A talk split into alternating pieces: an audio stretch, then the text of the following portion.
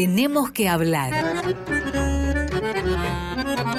Idea y conducción, José Nun.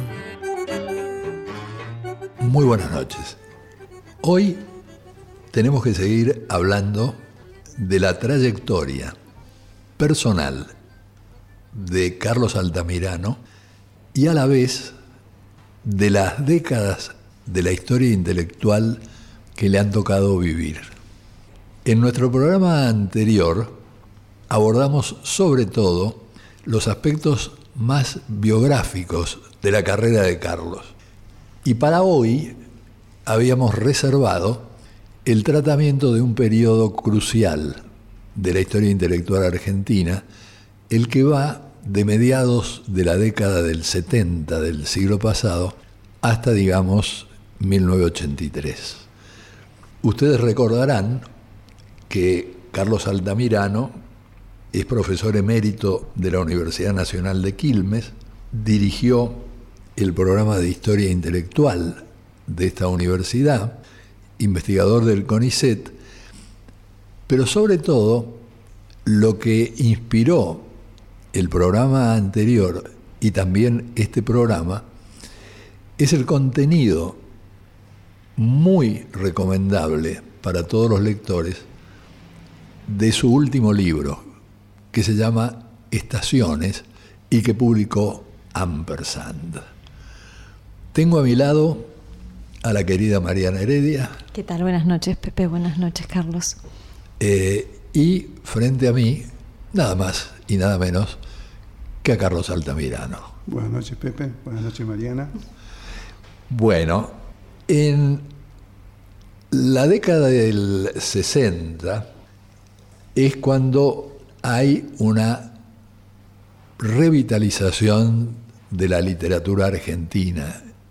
Empiezan a aparecer revistas significativas como Contorno y como dice Ernesto Palacio, en París se dividen en grupos literarios tenemos que imitarlos. Y de ahí sale la división entre Boedo y Florida, bastante artificial, digamos, entre Borges y Arlt. De esto vamos a conversar en un momento. Pero ahora yo quisiera introducir lo que era la Argentina a mediados de los años 70. Quiero aclarar por qué yo no lo viví en directo. Los intelectuales argentinos de la época nos dividimos entre los que se exiliaron, que fueron una considerable cantidad, y los que se quedaron en el país. Yo debo hacer una aclaración. Hubo muchos que sufrieron y tuvieron grandes problemas de reubicación al irse del país huyendo de la persecución. No fue ese mi caso. Digamos, yo tuve un exilio dorado simplemente porque yo era profesor desde los años 70 en la Universidad de Toronto, en Canadá, y pedía licencia para venir a la Argentina. Entonces iba y venía, hasta que me avisaron en marzo del 76 que no vinieran porque habían ido al departamento que yo tenía preguntando por mí. Entonces simplemente no pedí licencia y me quedé en Toronto, donde organizamos un movimiento contrario a la dictadura argentina, e hicimos todo lo que pudimos y sobre todo apelamos a los sindicatos canadienses, que respondieron generosamente porque nosotros no sabíamos muy bien, nosotros me refiero al grupito de argentinos que formamos eso, no sabíamos muy bien qué pedirles, porque nos invitaban a ir a hablar, a contar cómo estaban los trabajadores en la Argentina, cómo era la situación. Entonces lo hicimos y yo pensaba al final, ¿y ahora qué les pedimos a ellos, aparte de que declaren su solidaridad? Pero entonces el secretario general del eh, gremio metalúrgico, pidió la palabra y pidió hacer de inmediato eh, una colecta para los compañeros argentinos que estaban sufriendo esta dictadura. Y juntaron bastante dinero y después se lo hicimos llegar por canales que se fueron aceitando cada vez más con, con el tiempo a la gente que eh, se había quedado aquí. Yo quiero leer un pasaje que después le voy a preguntar a Carlos si suscribe, que me imagino que sí, que creo que describe bastante bien la situación que se vivía en marzo de 1976. Lo peor es la siniestra sensación de normalidad. Los ómnibus circulan, la gente va al cine, se sienta en los bares, sale de las oficinas, va a los restaurantes, se ríe, hace chistes. Todo parece seguir igual, pero se oyen sirenas y pasan a toda velocidad autos sin patente con civiles armados. Y quien esto escribe, que enseguida les voy a decir quién es, agrega, cuanto más dura y despótica es la situación política, más se habla de cualquier cosa, como si repitiéramos la frase de Joyce, ya que no podemos cambiar la realidad, cambiemos de conversación. Esto está en el volumen tercero de los diarios de Emilio Renzi, que en realidad son los diarios del gran escritor argentino ya desaparecido, Ricardo Piglia, que va a ser un interlocutor de algún modo incorporado a esta conversación. ¿Qué opinas de lo que acabo de leerte de Piglia? Muy elocuente, eh, yo puedo reconocerme, por así decir, en esa, en esa imagen. Los únicos que no podíamos sentarnos a conversar como si no pasara nada éramos nosotros. Y este nosotros, vago, era de aquellos que éramos vistos como agentes, actores de la subversión, que era el enemigo en el discurso oficial, esa era la caracterización que se hacía de gente como yo y de gente como mis amigos, de gente como Ricardo, eh, que ahí nos empezamos a preguntarnos, bueno, ¿qué hacer si no queremos eh, mantener eh, simplemente una relación de presunta, ficticia normalidad? ¿Qué hacer? Esta va a ser una cuestión que vamos a bueno, en la conversación voy a eh, contar un poco cómo fue la respuesta a esta, a esta pregunta. Claro, él escribe este tercer tomo de, su diario ya enfermo y es muy amargo. Leer este diario es realmente sufrir bastante, ¿no? Ahora él data, y esto te quería preguntar a vos para ver si confirmás, de julio de 1977 una cena con vos y con tu entonces pareja Beatriz Sarlo, en la que empiezan a conversar de sacar una revista. Y él agrega, acepto sin ningún entusiasmo. No tengo interés, pero asisto a las reuniones que se empiezan a hacer. Bueno, ¿es más o menos por esos días?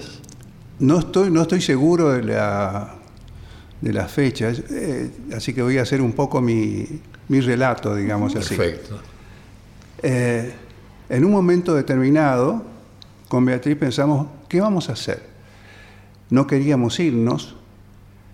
Esto de no querer eh, irse tenía que ver con un cierto diagnóstico, que era, bueno, el foco está puesto en los, en los grupos armados, eh, en los partidos que tienen vínculos con movimientos de masa, sean obreros o sean estudiantiles, nosotros no estamos en, en, ese, foco.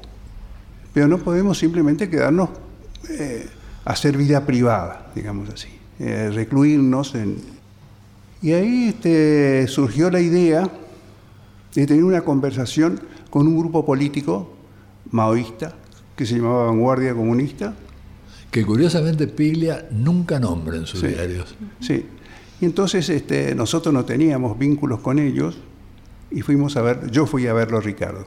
Claro. eh, que tenía un departamento ahí en Santa Fe y, y Carolina Ortiz. Y ahí charlé un rato, le dije, mirá, nos interesaría po- para ver si... Primero queríamos tener un, vínculo con gente que haga un diagnóstico más informado que el que teníamos nosotros, que solo partía de la lectura eh, de los diarios. Bueno, y así él se armó eh, una reunión, hicimos un acuerdo con este, este grupo, eh, que era un acuerdo que no estaba ligado todavía a una revista, sino a una iniciativa que era reunir a los que pudiéramos con el propósito de rehabilitar la actividad intelectual entre nosotros, por lo menos, ¿qué hacíamos hasta entonces? Este, y así convocábamos, otros convocaban a otros, y nos reunimos en, una, en un lugar que, donde se alquilaban eh, salones porque se preparaban alumnos para ingresar en, el, en la Universidad de Buenos Aires o ingresar en, el, en la Facultad de Ciencias Económicas. Y ahí comenzó algo que con el tiempo íbamos a llamar el Salón Literario, haciendo una alusión irónica al grupo de Echeverría, Claro. eh, Alberdi, Gutiérrez, que hicieron un, un núcleo de, de debate intelectual bajo el rosismo. ¿no? Esto era más o menos.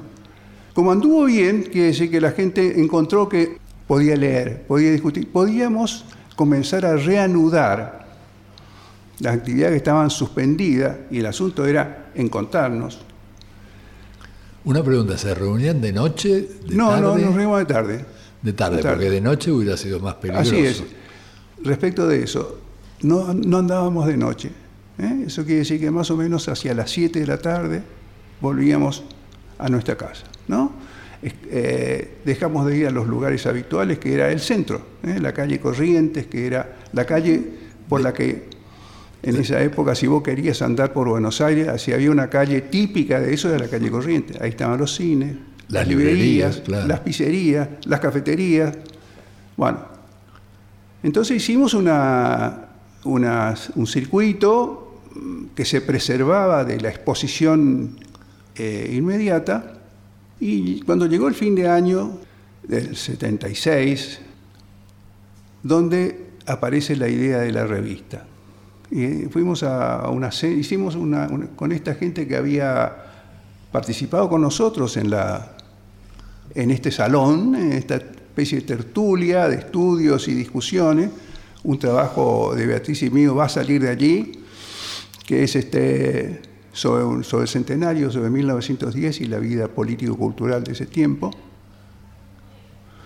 Y a los amigos dijimos, ¿por qué no saca una revista? No, bueno, vamos a ver, qué sé yo cuánto. Y ahí comenzó la discusión sobre eso. En una cena de fin de año, eh, creo que Ricardo no había ido, por lo menos no lo tengo presente, pero no podría asegurarlo tampoco. Por supuesto que Ricardo fue el grupo inicial de los que comenzaron a dar vuelta en torno a la idea de sacar una revista. Nosotros no sabíamos qué ocurría efectivamente con aquellos que hasta no muchos meses antes leían revistas político-culturales. ¿no? no sabíamos, uno, si ese público existía todavía. Entonces, cuando Punto de Vista finalmente se crea y nosotros empezamos a escribir con seudónimos, ¿no? porque nuestros nombres eran conocidos, y me acuerdo que un psicoanalista prestó su nombre para que figurara como director de la revista. Entonces la revista comienza a distribuirse en los, en los, en los kioscos, sale un número y la devolución que, que recibimos de la, era enorme. Ahí nos dimos cuenta de el punto en que estaba la vida intelectual de ese público con el que nosotros contábamos para que Subsistiera la su- revista. su- tira- habríamos tirado, suponete, que que era muy poco para lo que se tiraba, lo que tiraba los libros, suponete, Claro. tiramos 3.000 mostrándonos prudentes, pero nos debe haber devuelto, no sé, 2.000 por lo menos. Entonces empezamos a hacer así una representación más realista de lo que estaba ocurriendo. Muy bien. Vos mencionaste una revista que es Los Libros, Y sobre esto quiero volver después de nuestro primer interludio musical. Hoy la música te está dedicada. Gracias.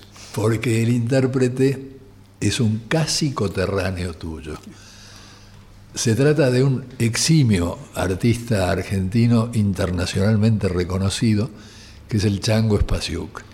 Y digo casi coterráneo tuyo porque él nació en Misiones, él nació en Apóstoles, en la frontera con Corrientes.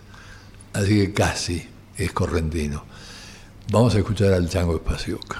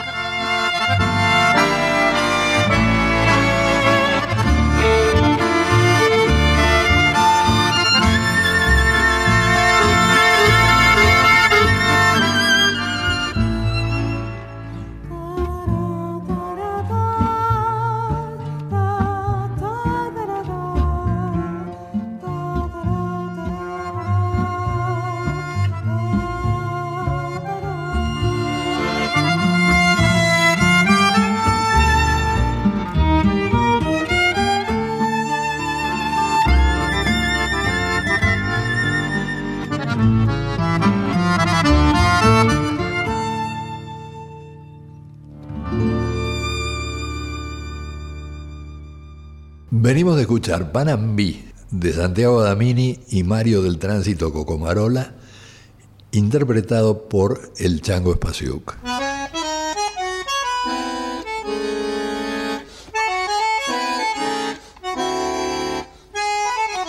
Seguimos con José Nun. Continúo conversando con Mariana Heredia y Carlos Altamirano acerca de los años 70. Y habíamos terminado el bloque anterior con una alusión a una revista que fue muy significativa, que se llamó Los Libros, que fundó Héctor Smukler en 1969, y en la que participaron Carlos Altamirano y Beatriz Sarlo, y también Ricardo Piglia. Ricardo Piglia anota en su diario, Carlos y Beatriz se fueron de los libros por los mismos motivos que yo. Me gustaría que hagas un esbozo para el público que no lo conoce de la experiencia de la revista de los libros, de cómo termina la revista de los libros y por qué se van Piglia, Beatriz y vos antes de que termine la revista de los libros. Bueno, la revista los libros ya en su última etapa, quiere decir, después que se fue Toto, que, eh, era quien, Toto Smukler, que era quien la había creado y la mantuvo. A ver, para decirlo en una fórmula muy rápida, el estructuralismo crítico en, la, en Buenos Aires entró por varias vías, pero si tuvo una revista, esa revista fue la revista Los Libros. ¿No? ¿Y era una revista de amigos, Carlos, o tenía una relación, tenía un anclaje en una carrera, en una editorial?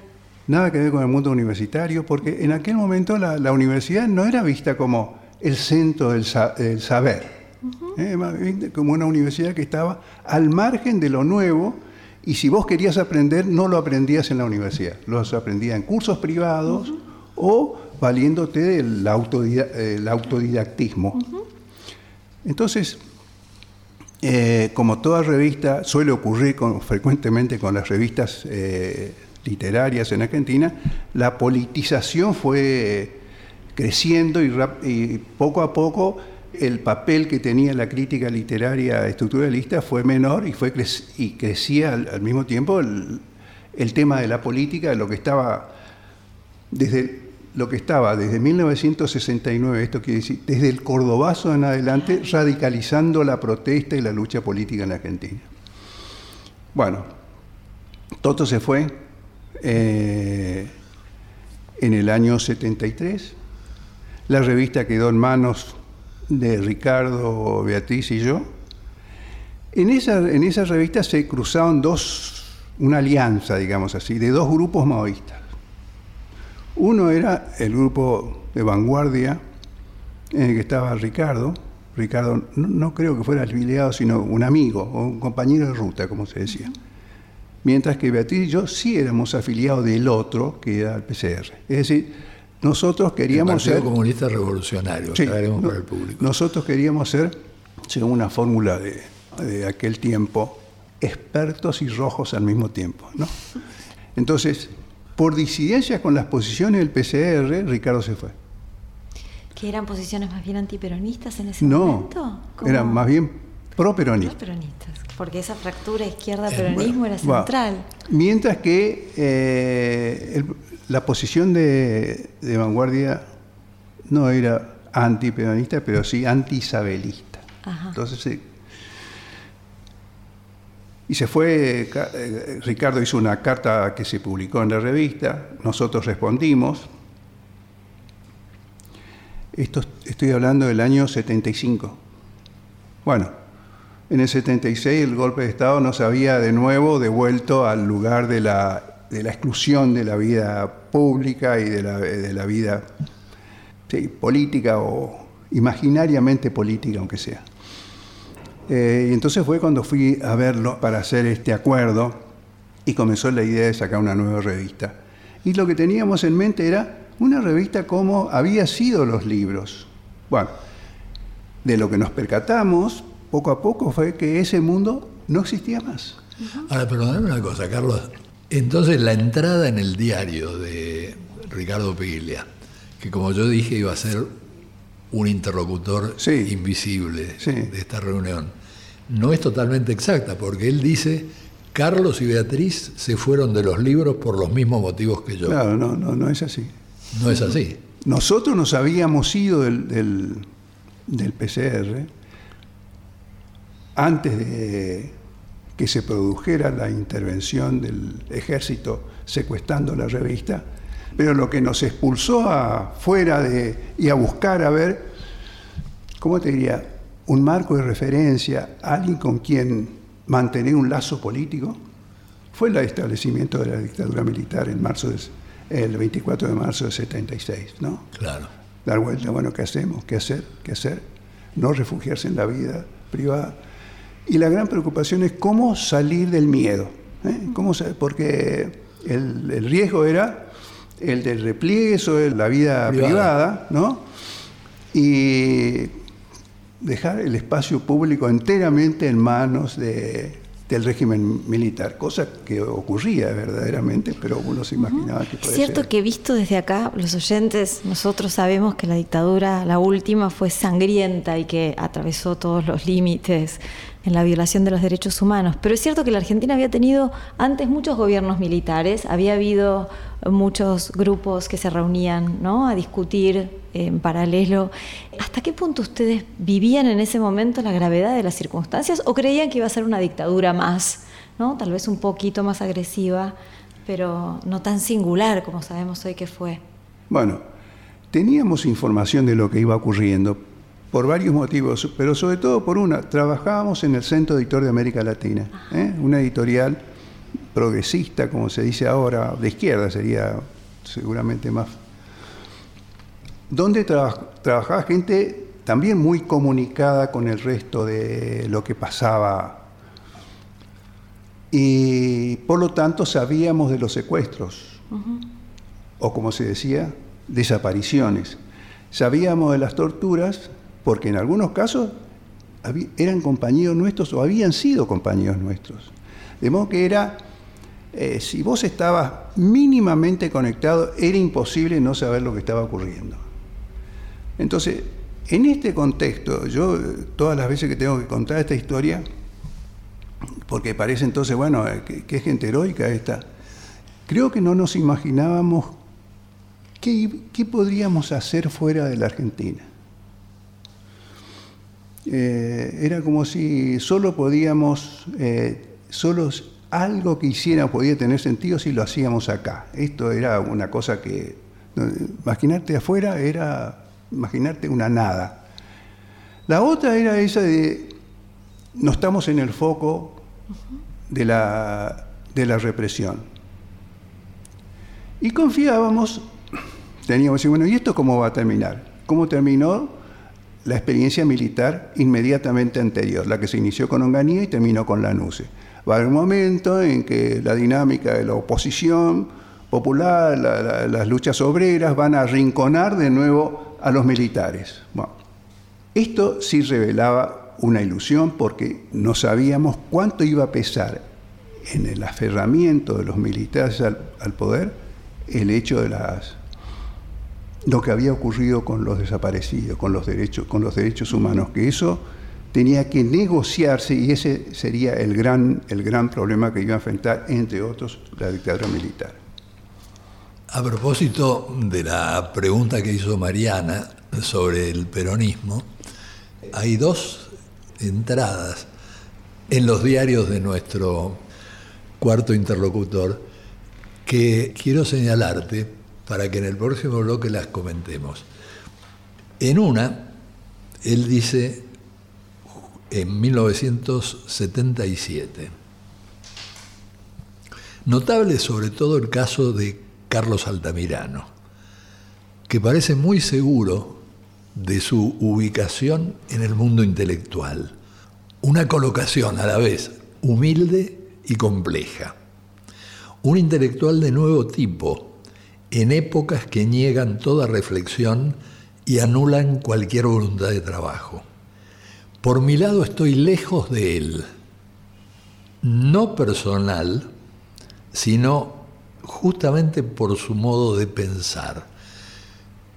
Y tiempo después agrega, y con esto podemos abrir el próximo bloque, tiempo después agrega, Carlos es muy crítico del peronismo yo veo al peronismo como el polo más firme de oposición al gobierno militar. Carlos piensa más bien en un socialismo a lo Juan B. Justo. Yo en cambio soy un utópico. Vamos a escuchar al Chango Espaciuc y volvemos sobre esto.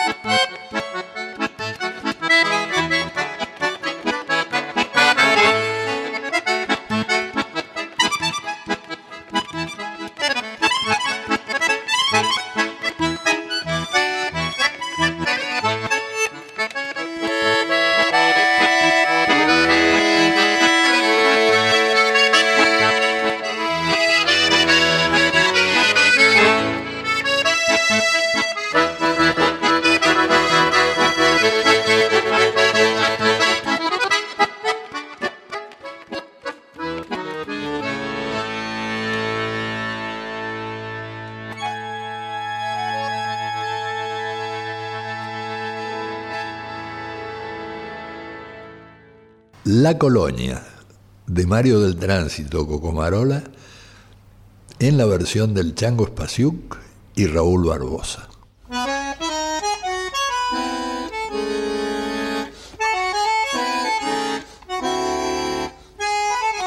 Seguimos con José Nun. Tenemos que hablar arroba radionacional.gov.ar para que se comuniquen con nosotros. Y como siempre, todos nuestros programas, este es el 114, están disponibles en la página web de la radio, radionacional.com.ar barra podcasts. Quiero aprovechar para agradecer porque la Universidad de Hurlingham, una de las más recientemente creadas, porque fue creada por ley en 2014 y comenzó a funcionar en 2016, viene de sacar una colección de libros y nos han hecho llegar un par de ellos. Particularmente interesante es un trabajo colectivo, Reflexiones a 70 años de la gratuidad universitaria. Es un debate que está todavía pendiente.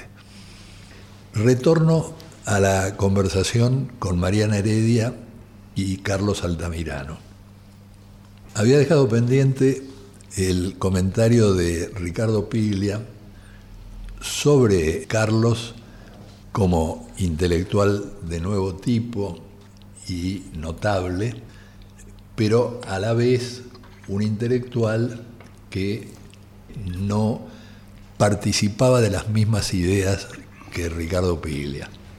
Esto él lo extiende a algo que quiero mencionar también para darle cuerda a Carlos. Carlos y Beatriz trabajaban, como él mencionó, en el centro editor de América Latina, la creación de Boris Spivakov. Es bastante recurrente en los diarios de Piglia la crítica al centro editor y se resume en esto que voy a leer porque es muy breve.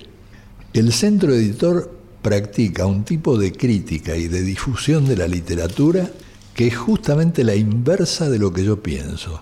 Combinan la sociología vulgar con la difusión periodística. El micrófono es todo tuyo. Bueno, es un poco incómodo contestar a alguien que no me puede contestar, ¿no? Mm. Eh, Pero que no por eso puede quedarse con la última palabra. Exacto. Bueno, eh, no, eh, no estoy seguro de que no haya que dejar, porque, ¿cómo decirte? Yo tengo confianza en mis comportamientos, digamos, públicos, son públicos. Eh, es injusto, por ejemplo, decir eso del Centro Editor, que fue una editorial que difundió a escala masiva ¿no? la literatura argentina, Sí, la de dio a conocer como ninguna otra, la convirtió en, eh, en algo que semanalmente el público menos letrado, digamos así, eh, tuvo acceso a libros clásicos, a... Eh, conozco el, el incidente por el cual Ricardo tiene esa, esa pica con... ¿Lo podés contar? ¿Cómo? ¿Lo podés contar? No puedo contar eh, porque revela cómo era Boris Spivakov y cómo es Ricardo, ¿no? Eh, Ricardo escribió un, un- artículo muy bueno sobre el Facundo.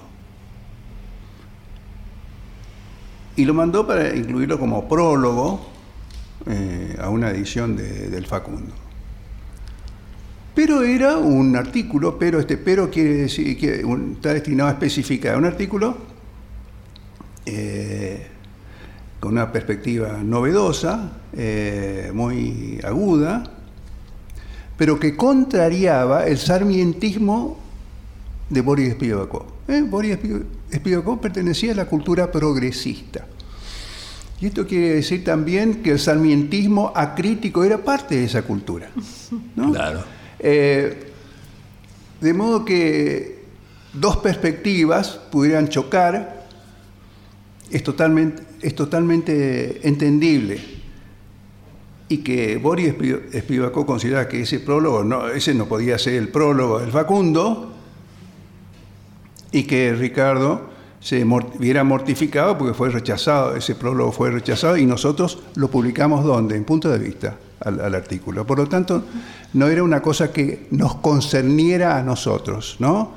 Eh, pero ese era Boris Spivakov, ¿no? Alguien educado en la, en la, literatura rusa, en lo que era que difundir, divulgar, era un hecho progresista.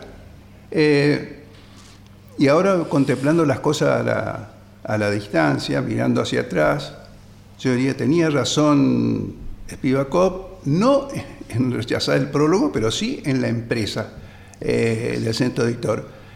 Y Ricardo tenía razón en, en, que esa crítica del Facundo que él proponía, o ese prólogo que él proponía, era realmente novedoso y significaba un paso original en, la, bibliografía sobre Sarmiento, en la bibliografía sobre Facundo.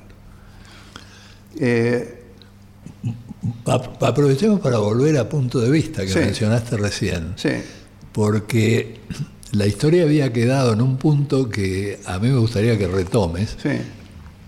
Y es cuando cae eh, Vanguardia Comunista, toda la dirección de Vanguardia Comunista, y es atrozmente torturada y finalmente liquidada por la dictadura militar, y la situación de riesgo en que estaban ustedes, porque la revista era distribuida por dos miembros de Vanguardia Comunista, y ustedes no sabían qué habían dicho y qué no habían dicho, ¿no?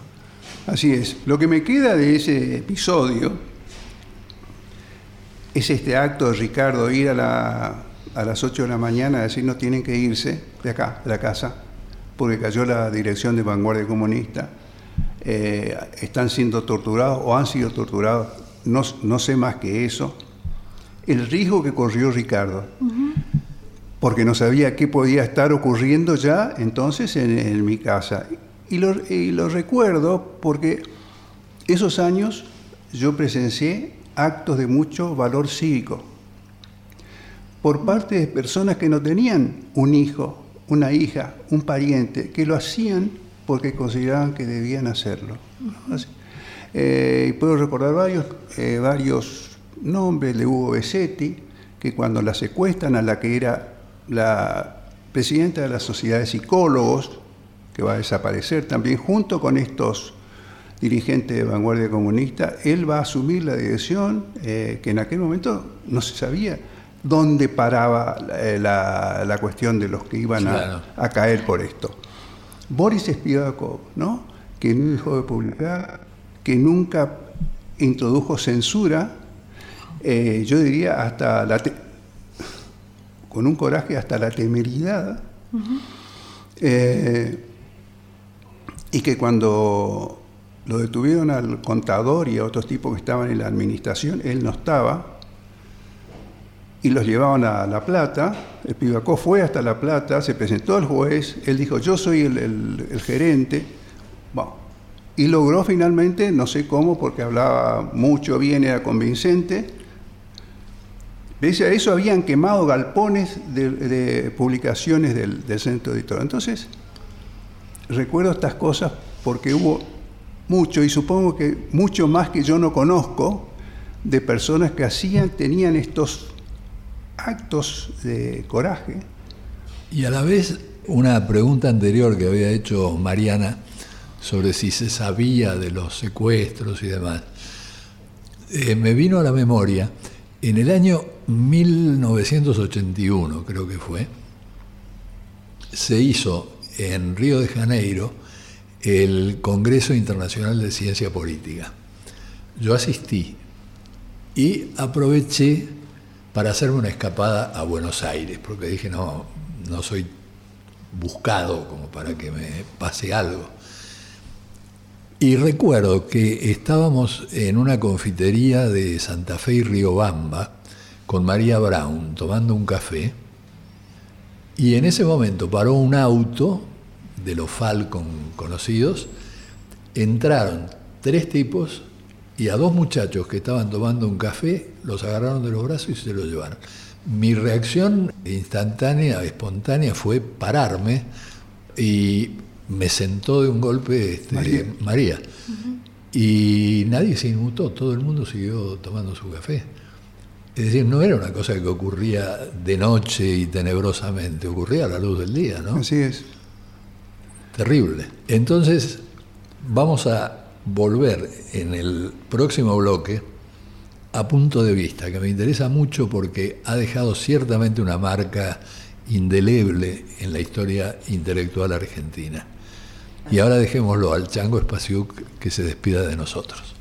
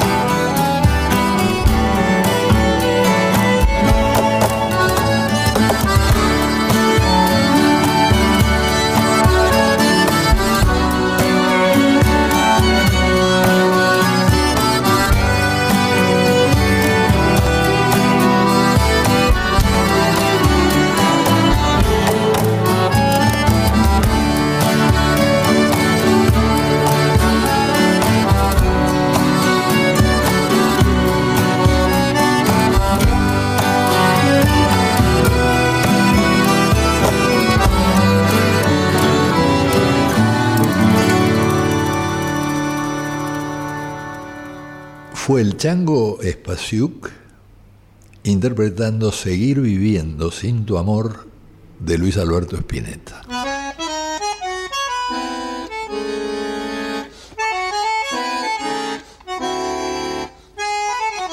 Seguimos con José Nun. Estoy conversando con Mariana Heredia y Carlos Altamirano sobre los años 70 y poniendo el acento en el gran papel que desempeñó la revista Punto de Vista a la que ahora vamos a volver. Pero recién, mientras escuchábamos al Chango Spasiuk, comentábamos que las revistas han jugado en general un papel en el mundo, en contextos represivos, como una vía de salida para la oposición a esos regímenes. Vos tenías un comentario sobre esto. Sí, eh, cuando aparece Punto de Vista, que fue en marzo de 1978, el primer número, hubo contemporáneamente una floración de revistas literarias hechas por jóvenes. Esto quiere decir bastante más jóvenes que nosotros. Entonces, y fue un modo de expresar eh, el descontento, un discurso que no era explícitamente político y menos aún explícitamente eh, establecido para afirmarse contra el régimen militar, pero era un modo de expresar la disidencia. Entonces yo emplearía esta palabra, ¿no? Las revistas fueron un vehículo de la disidencia intelectual en la Argentina en los años, en la segunda mitad de los años 70, bajo la dictadura. Y en el caso de punto de vista, nosotros teníamos el modelo de lo que ocurría o creíamos que ocurría o había ocurrido bajo el franquismo, donde una parte del discurso crítico se vehiculizó por la vía de la, de revista. ¿no? Entonces, entre no hacer nada y decir, bueno, acá es este, no, no, no, no podés hacer otra cosa que irte porque la dictadura de otro modo te, te aniquila, reprime. Pensamos que la, experiencia española contenía una lección, una lección en, este, en este sentido. Es decir, podíamos aprender de ahí de cómo eh, dar vida a un discurso disidente. Ahora, eh, acogieron allí a gente de muy distinta proveniencia, a condición de la calidad de sus trabajos, de sus artículos, ¿no es cierto?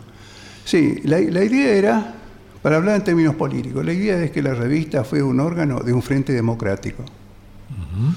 Y en esto, en esto no, no, éramos muy innovadores, esta era una de las cosas que habíamos conversado con la gente de vanguardia comunista. O sea, la revista, punto de vista, no era una revista de vanguardia, es una revista que se concibió como un medio, eh, en principio, para aglutinar personas, en segundo, para hacer circular el discurso de aquellos que no podían escribir en, eh, otros, en otros medios. Es lo que podríamos llamar el discurso que estaba proscripto. Eh, y esto incluía a personas que estaban dentro de la cultura intelectual peronista. Aníbal Ford, Eduardo Romano, que escribieron en la, en la, en la revista Punto de Vista. Desde un primer momento era esta apuesta por un nuevo tiempo democrático, porque fueron años también, los 70, ¿no? de un replanteo fuerte para la izquierda, que había hecho la opción de las armas ¿no? y de un acompañamiento revolucionario de los trabajadores y que de repente se encontraba con los autoritarismos. Estaba esto que era obligaba a repensar en la experiencia local, pero algo estaba ocurriendo a escala mundial o europea, ¿no? Eh, a la luz no de estas dictaduras latinoamericanas, sino a la luz de lo que era la, Unión Soviética. Y de modo que hubo también una crisis en la representación de lo que se llamaba socialismo real. ¿eh? ese término que tuvo un nacimiento positivo, este es el socialismo real contra socialismos utópicos, se va a convertir, va, va como digamos, invertir su sentido para pasar a ser un término crítico, el, socialismo de carácter despótico, el socialismo de partido único, allí donde la clase se gobierna en nombre de la clase obrera, pero lo que gobierna es una clase burocrática, etc. En vez de real, realmente existente. Así es. Entonces, eh, estas cosas que ocurrían al mismo tiempo no, no estaban conectadas por nadie, pero estaban en el aire una gran cuando la primera vez que fuimos a Europa en el año 1979, ¿qué es lo que va a aparecer en la, cuando uno iba a visitar las librerías? El tema de la crisis del marxismo como discurso general y el tema de la crisis del socialismo real, que había sido, a ver, voy a emplear una palabra de un dirigente comunista italiano, Berlinguer, el viento de octubre, la revolución de octubre del 17, ya no soplaba. ¿no? Eh, todo, de todo eso eh, nosotros fuimos dándonos cuenta cuando estuvimos en Italia, cuando estuvimos en Francia. Y eso fue parte de una revisión que hicimos. Alguna gente de punto de vista, yo creo que Ricardo no participó de, ese, de esa dinámica. Ya lo que lo mencionás, yo no lo iba a citar más, pero lo cito una última vez a partir de sus diarios. Porque en 1980 él dice, no acepto formar parte del comité de dirección de punto de vista. Diferencias en la concepción de la literatura. No tengo garantías sobre su calidad. Y después va a agregar en el 81, no me gusta punto de vista, pero estoy ahí y es lo que hay. Es una forma de salir del aislamiento. Una palabra sobre las diferencias en la concepción de la literatura. Dos cosas. Para entonces, 1980, Beatriz y yo iniciamos este camino hacia una sociología del hecho literario, digamos así. Eh, una orientación que a Ricardo no le interesaba, más tomaba con, distancia. Y, la otra era, él tenía una lo que en literatura se dice tener una poética, ¿eh? es decir, una manera de concebir la literatura. Eh, y creo que él pretendía que la revista defendiera una cierta poética, ¿no? y, la, y la revista si era una revista de frente, no podía alinearse en torno de una poética. O sea que tenía que hacer que coexistieran las poéticas en su interior. Él desarrolla partes de esa poética explícitamente en formas breves. Y hay una que voy a mencionar a toda velocidad porque se nos acaba el tiempo, que a mí me parece maravillosa, porque él rescata un borrador de Chekhov, el gran escritor eh, ruso. Y Chekhov dice, eh, va al casino de Monte Carlo, gana, vuelve a su casa y se suicida. Entonces dice Piglia, aquí está la esencia de lo que debe ser un cuento. Dos historias. Porque si él hubiera ido al casino de Monte Carlo, hubiera perdido y hubiera ido a la casa y se hubiera suicidado, habría una sola historia. Pero al haber ganado y haber vuelto a su casa y suicidarse, no se suicidó porque ganó en el casino, se suicidó por la otra historia. Y no hay cuento que valga la pena que no entrelace siempre dos historias, una más aparente y la otra más escondida, y en algún momento se tocan. Carlos, a mí me gustaría seguirla con Mariana. Que te quedes acá charlando con nosotros. Charlando mucho más tiempo. Pero la querida productora del programa Inés Gordon me está haciendo el signo de la tijera. Y no es para invitarme a bailar, sino para decirme que se termina el programa. Eh, vamos a retomarla. Le quiero agradecer mucho a Inés, le quiero agradecer mucho a, Ignacio Guglielmi por la técnica puesta al servicio del programa y como siempre a la excelente edición de Diego Rosato. Y ojalá que como decía Wimpy, todo sea para bien.